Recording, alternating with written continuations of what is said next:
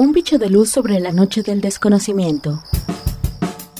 Divulgación de la ciencia, la tecnología y el arte en la Universidad Autónoma del Estado de Hidalgo. Un podcast con la maestra Elsa Ángeles Vera. Luciérnaga. Luciérnaga.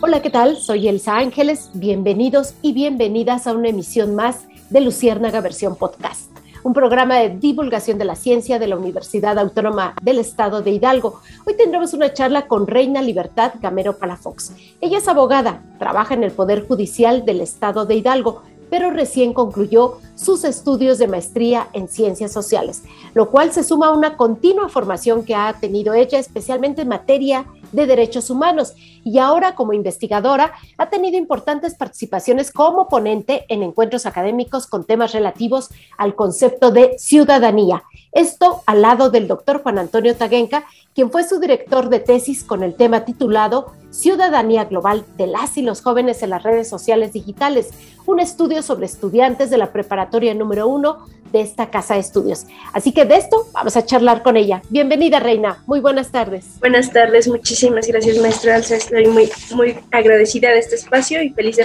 poder compartir un poco del trabajo que desarrollé en esta maestría. Muchísimas gracias. Y bueno, tú eres docente ahí en la escuela preparatoria número uno. Así que cruzaste y dijiste, este es mi, mi campo de acción, digamos, para esta investigación, pero especialmente partiste de este asunto de, redes sociales y jóvenes. Y bueno, yo voy a arrancar de esta manera, Reina. Me parece que existen como ideas preconcebidas sobre la relación entre las y los jóvenes preparatorianos, especialmente con las redes sociales. Pero tú te adentraste en su estudio y ¿por qué tuviste ese interés de meterte a este tema? Sí, bueno, creo que el interés nace inclusive de esta labor de docencia, ¿no? Yo creo que ya es algo común, algo que todos nos damos cuenta de el, papel que ocupa en la cotidianidad las redes sociales, ¿no? Todos estamos implicados, este, relacionados con las redes sociales, eh, no nos salvamos de tener al menos alguna red social, cuando sentimos ya gastamos unos minutos, un tiempo, horas en las redes sociales. sí. Exacto. Entonces yo creo que ahí es cómo ocuparse de, de analizar, de entender de reflexionar, de investigar sobre algo que ya ocupa tanto de nuestro tiempo. Claro. Sin embargo, tú quisiste ver o adentrarte a un lado como positivo de las redes sociales, ¿no? Quizá a lo mejor todos, digo, estas ideas preconcebidas de decir que a lo mejor los chavos desperdician su tiempo en las redes sociales, que a lo mejor le, dedican más tiempo a eso que a estudiar y que a lo mejor no sirve absolutamente nada que ellos estén metidos ahí en las redes sociales. Sin embargo, tú dijiste, no, seguro hay algo bueno en todo esto, así que empezaste por un concepto tan importante y tan novedoso que quisiera que nos lo explicaras, ciudadanía global. ¿Qué es lo que es, de qué se trata y por qué te enfocaste para verlo desde los jóvenes. Ok, eh, sí, efectivamente yo quise buscar como el otro lado de la moneda, por así decirlo de forma coloquial. Sabemos que las redes sociales son un espacio en el que se pueden generar problemáticas. Estamos conscientes de ello, ¿no? Tenemos la cuestión de inclusive problemas de robo de identidad, cómo queda nuestra huella digital en ese espacio, el contenido al que estamos expuestos, que puede ser desinformación y demás, ¿no? Y está ahí y, y es la investigación que desarrollé no ignora esa parte, ¿no? Sin embargo, trata de ir más allá y buscar el otro extremo, las redes sociales en el contexto específico. Eh, cuando se tienen tal vez las condiciones de cada como usuario adecuadas, pueden generar algo más, ¿no? Y entonces ese algo más yo lo traté de, de englobar en este concepto que se que ciudadanía global no es un concepto totalmente nuevo, pero seguro interesante estudiarlo en el contexto de las redes sociales y en el contexto de globalización que vivimos, ¿no? De los procesos de globalización que vivimos. Es un concepto que, no sé, todos hemos escuchado tal vez en nuestras clases, precisamente de preparatoria, tal vez de Immanuel Kant. Este, inclusive hubo algunos, este, los estoicos ya más atrás también mencionaban como ideas de, bueno, es que yo tengo una pertenencia no solo a mi nación, no solo a mi estado, sino más allá de esos límites, una pertenencia como humanidad, ¿no? Como género humano, un planeta, porque a veces es lo que se nos olvida, de que compartimos un, nuevo, un mismo espacio-tiempo y compartimos un mismo planeta, ¿no? Entonces, la identificación de ciudadanía siempre se ha relacionado, la idea de ciudadanía si es un vínculo jurídico, político, social, inclusive económico con un Estado, ¿no? Podríamos decir ciudadanía mexicana. Y no se trata de contradecir o de eliminar este vínculo, sino decir, puede haber otro que no quede limitado a la idea del Estado. Eh, por ejemplo, David Hell, que fue uno de los que retomé en el contexto teórico que desarrollé para mi investigación, dice, el Estado, el Estado puede ser una cuestión accidental en relación con la idea de ciudadanía entonces decimos una ciudadanía global, que también quienes la han llamado mundial, cosmopolita, tenemos de la cortina, este, la idea es identificarse como parte de algo más, ¿no? Y resulta que las redes sociales pueden ser un espacio en el que te relaciones con personas de muchos lugares, y no solo vas a encontrar personas de Hidalgo, de Pachuca o del país, sino de otras latitudes, de otros espacios, de otros países, ¿no? Entonces pues, también te puedes enterar de de problemáticas que afectan en otros espacios, te puedes enterar de, de, cuestiones propias de otros lugares, ¿no? Y también un acercamiento cultural a otros espacios, ¿no? Entonces, una ciudadanía que llega desde otros espacios, que trasciende a nivel estatal. Ahora, lo que llama la atención es que estamos hablando de jóvenes de preparatoria que todavía no son ciudadanos, ¿no? Es decir, legalmente, de acuerdo a nuestra constitución, todavía no tienen la mayoría de edad, todavía no tienen su credencial del INE, todavía no pueden entrar a un bar con ella para poderse emborrachar a gusto, todavía son menores y legalmente todavía no son ciudadanos o ciudadanas que no pueden ejercer ni siquiera el derecho al voto. Sin embargo, tú lo ves por el lado de la formación, es decir, ¿qué les da las redes sociales? Me parece que así lo estoy entendiendo yo. ¿Qué les da las redes sociales a los chavos y chavas preparatorianas como para concebirse como, que más allá de que sean o no ciudadanos para ejercer sus derechos políticos, estamos hablando de cómo se conciben ante otras realidades. ¿Iría por ahí, Reina, para poder entender tu interés por esta tesis? Sí, eh, de hecho sí es por ahí y yo lo que puedo decir para sumar a lo que ya comenta muy bien es la cuestión de que en investigación, si bien yo eh, a las y los preparatorianos, yo traté de no ir con conceptos, sino más que nada de escucharlas y de escucharlos, ¿no? Y que creo que fue lo más enriquecedor de este trabajo, con una investigación que fue cuantitativa, cualitativa le llamamos, porque por un lado quise saber cuánto usan las redes y demás, pero también quise escucharlos, ¿no? A través de grupos vocales, de grupos Facebook. Y los escuché y las escuché y, y, lo retomo en este momento porque lo interesante es que ellos y ellas a través de las redes sociales no estoy hablando de todos, pero sí hubo quienes me dijeron, es que yo sí me identifico como parte de una ciudadanía en las redes sociales, ¿no? Y, lo, y pues podemos decir, sí, eso fue, eso fue lo, interesante, lo asombroso para mí en, su momento, ¿no? Porque podemos decir, bueno, las redes sociales son un espacio, y también lo dijeron, claro que sí, en el que me divierto, en el que veo memes, en el que paso el tiempo, en el que gasto el tiempo, en el que me desahogo, ¿no? Pero también fue interesante que dijéramos es que las redes sociales sí se puede dar algún tipo de participación, de un tipo de participación que puede ser ciudadana, y no estamos hablando evidentemente de la ciudadanía, de las formas de participación ciudadana institucionalizadas como el voto, ¿no? Porque bien ya lo dijo usted, todavía no votan, pero lo interesante es que digan, y me gustó mucho que surgió esta idea en uno de los grupos focales que desarrollé, uno de los participantes me decía, bueno, es que yo no voto, pero a través de las redes sociales yo puedo influenciar, yo puedo argumentar, yo puedo debatir, dar mi opinión, entonces yo soy un influenciador. Entonces eso es lo interesante, ¿no? Pensar las redes sociales desde esta otra perspectiva eh, es aterrizar este concepto que a mí me parece que es la idea de ciudadanía global en el contexto que ya se traspasan fronteras, que tenemos problemáticas que no puede resolver un Estado por sí solo, sino de que se dan este, problemáticas internacionales, se dan dinámicas económicas internacionales, entonces, ¿por qué no que se den dinámicas de ciudadanía globales, ¿no? Entonces eso fue lo interesante y relacionarlo con las ideas de participación que puedan tener ellos y ellas en las redes sociales. Ahora también creo que otro de los resultados interesantes que encontraste en este estudio fue que eh, fue sorprendente que muchos de estos chicos o chicas que participaron en tu estudio, que lo hicieron de manera voluntaria, que fue una convocatoria abierta, que pudieron incluso participar de manera anónima, digamos, para expresar lo que ellos pensaban o ellas pensaban, es que encontraste posturas críticas de la realidad.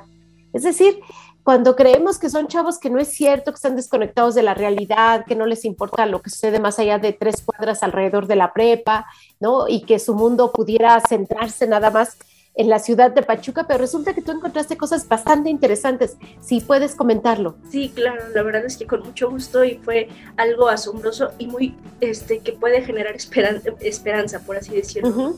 El ver cómo estos y estas preparatorianas, insisto, no estamos hablando de generalidades, yo ya lo dijo usted, fueron quienes quisieron participar y en eso sí soy, este, soy muy honesta y muy precisa en que no puede, vamos a hacer un muestreo que sea sistemático ni nada, fue invitarlos, invitarlas. Este, una vez le comento, esta investigación se desarrolló con una metodología virtual, o sea, en medio de la pandemia no nos podíamos reunir para, para desarrollar los grupos focales, entonces eh, ni la encuesta, entonces fue a través de Google Forms, de Google Meet, que lo pude desarrollar y participaron quienes quisieron, ¿no?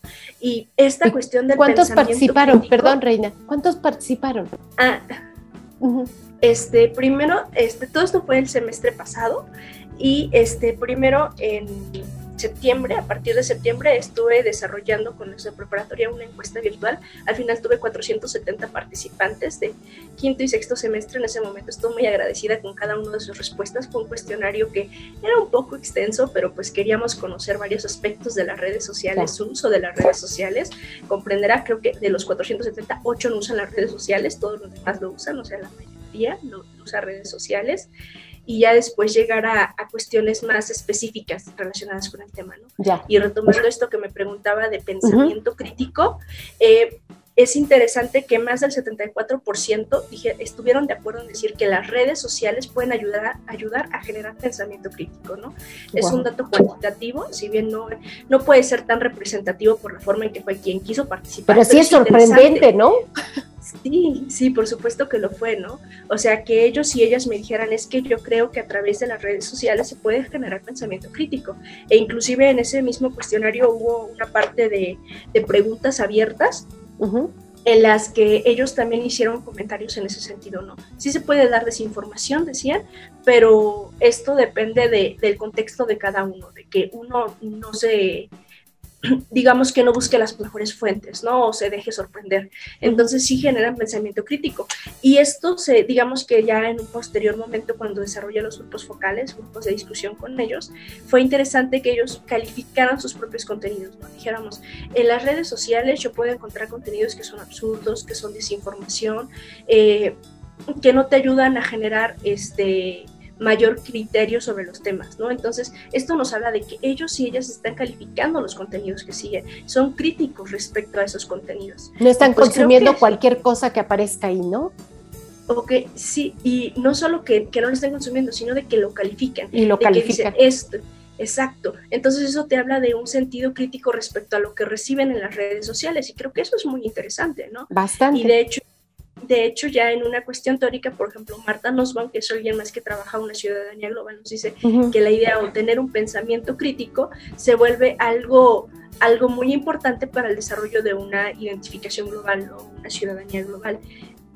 Y pues bueno, ahorita que comenté este dato de, que generan pensamiento crítico de una vez, eh, otra de las preguntas que les hice en este cuestionario era si, que eligieran de las siguientes afirmaciones, ¿no? Una era, las redes sociales no guardan relación con dinámicas propias de la vida real, que es lo que podemos pensar, ¿no? Que las redes sociales es una cuestión muy aparte y no tiene que ver con lo que pasa en la realidad. Otra pregunta, la otra opción era, las redes sociales solo provocan desinformación y dinámicas de intolerancia y odio. Y la otra era, las redes sociales pueden ayudar a generar una sociedad más democrática. Y bueno, sorprendentemente sí tuve quienes me contestaron en ambos sentidos, pero la mayor parte, 328, estuvieron de acuerdo que pueden generar una, una sociedad más democrática, ¿no? Y, y bueno, o sea, le digo, se, se generan dinámicas que, que pueden hablarnos de una ciudadanía global o algo que manejaban ellos, una comunidad virtual o una solidaridad transnacional, por así decirlo, una identificación más allá. La cuestión de las, de las redes sociales es, es, es algo bien particular de cómo va a ser la, el uso y en su caso apropiación de cada quien, ¿no? Eh, no podemos decir, no podemos generalizar, generalizar la apropiación. Exacto. Entonces, este, las distintas formas o las distintas mecánicas de, relacionarse a través de las redes sociales, yo las, las, las trabajé bajo un concepto o subcategoría que es el de dicotomía de las redes sociales, ¿no? ¿Por qué? Porque en las redes sociales se pueden dar, sí, se pueden dar discursos de odio, de desinformación, eh, se pueden dar también dinámicas que llamamos una cultura de la peste, ¿no? O sea, que no es otra más que uno de los estudiantes me decía, es un campo minado, es un campo en el que dices algo y te pueden atacar, o sea, también estamos conscientes de que ello es, se puede dar. Este, también tenemos un aspecto de que eh, se puede romper la cuestión de la intimidad o lo público, lo privado, se rompen esos esquemas, ¿no? Y eso puede ser hasta un peligro, ¿no? Entonces sí entendemos esa parte, pero lo interesante es que del otro lado también se puede dar dinámicas de información, eh, dinámicas de identificación, de conocimiento de problemáticas mundiales. Ellos me decían, este, a través de las redes sociales tengo acceso a una mayor cantidad de información, ¿no? Que eso es lo interesante. A través de las redes sociales puedo romper esquemas, puedo romper tabús, decían, este, me separo de ideologías que, que tienen como nada, ¿no? Que, es lo que se hace en donde yo vivo, pero pues yo puedo ir más allá de eso, ¿no? Entonces es lo que se vuelve interesante, ¿no? Que a través de las redes sociales podamos ver el otro extremo, ¿no? Que, que puede ser no necesariamente malo y se vuelve algo que vale la pena considerar si nos damos cuenta cuánto usamos las redes sociales, ¿no? Cuánto lo usan las y los preparatorianos. ¿Y cuánto desconocimiento podemos tener los adultos que estamos a su alrededor? Es decir, de repente se vuelve una caja negra, tú ves al chico, la chica clavado ya ahí, ya con una joroba aquí en el cuello porque está metidísimo en sus, en sus celulares y como profesor o como padre de familia, como tutor, pues quizá de repente la intriga es qué tanto ve, qué tanto está consumiendo, con quién está interactuando, qué lo está sucediendo. Y bueno, Reina, tú pusiste ahí la mirada en un tema que es y debe ser una preocupación para todos. ¿Qué está pasando con las redes sociales en un sector eh, de población sumamente sensible, sumamente delicado? Eh, todavía no están formados como adultos, pero tampoco son unos niños. Eh, pueden, si, si llegan, si se acercan a las redes sociales con una postura crítica, de pensar, esto sí es, esto es real o, no es real, este nada más me quiere vender algo, lo único que quiere es que yo caiga en una trampa. Si se acercan con esa postura crítica ya es un gran avance, ¿no? Entonces es muy, muy interesante tu, tu tesis, tu estudio, lo que encontraste, aunque sea en un lugar tan específico, pero estamos hablando de la preparatoria número uno que está en el corazón de una capital de un estado y en una edad crítica. Entonces creo que puede ser un insumo de gran importancia para continuar con otras líneas ¿no? de investigación para continuar con un replanteamiento de los contenidos de las, de las redes sociales y hasta incluso este debate, ¿no? Que todavía existe de debemos regularlas o no, ¿no? ¿Qué implicaría regularlas, ¿no? Este, cuartas la, la libertad de expresión, le pones reglas a lo que, a lo, al único espacio que no hay reglas para publicar, no lo sé. No quiero meterme más a ello, pero para quienes estén interesados en conocer el trabajo de, de libertad, de Reina Libertad, em, concretamente su tesis titulada Ciudadanía Global de las y los jóvenes en las redes sociales digitales, un estudio sobre estudiantes de la preparatoria número uno de la Universidad Autónoma del Estado de Hidalgo.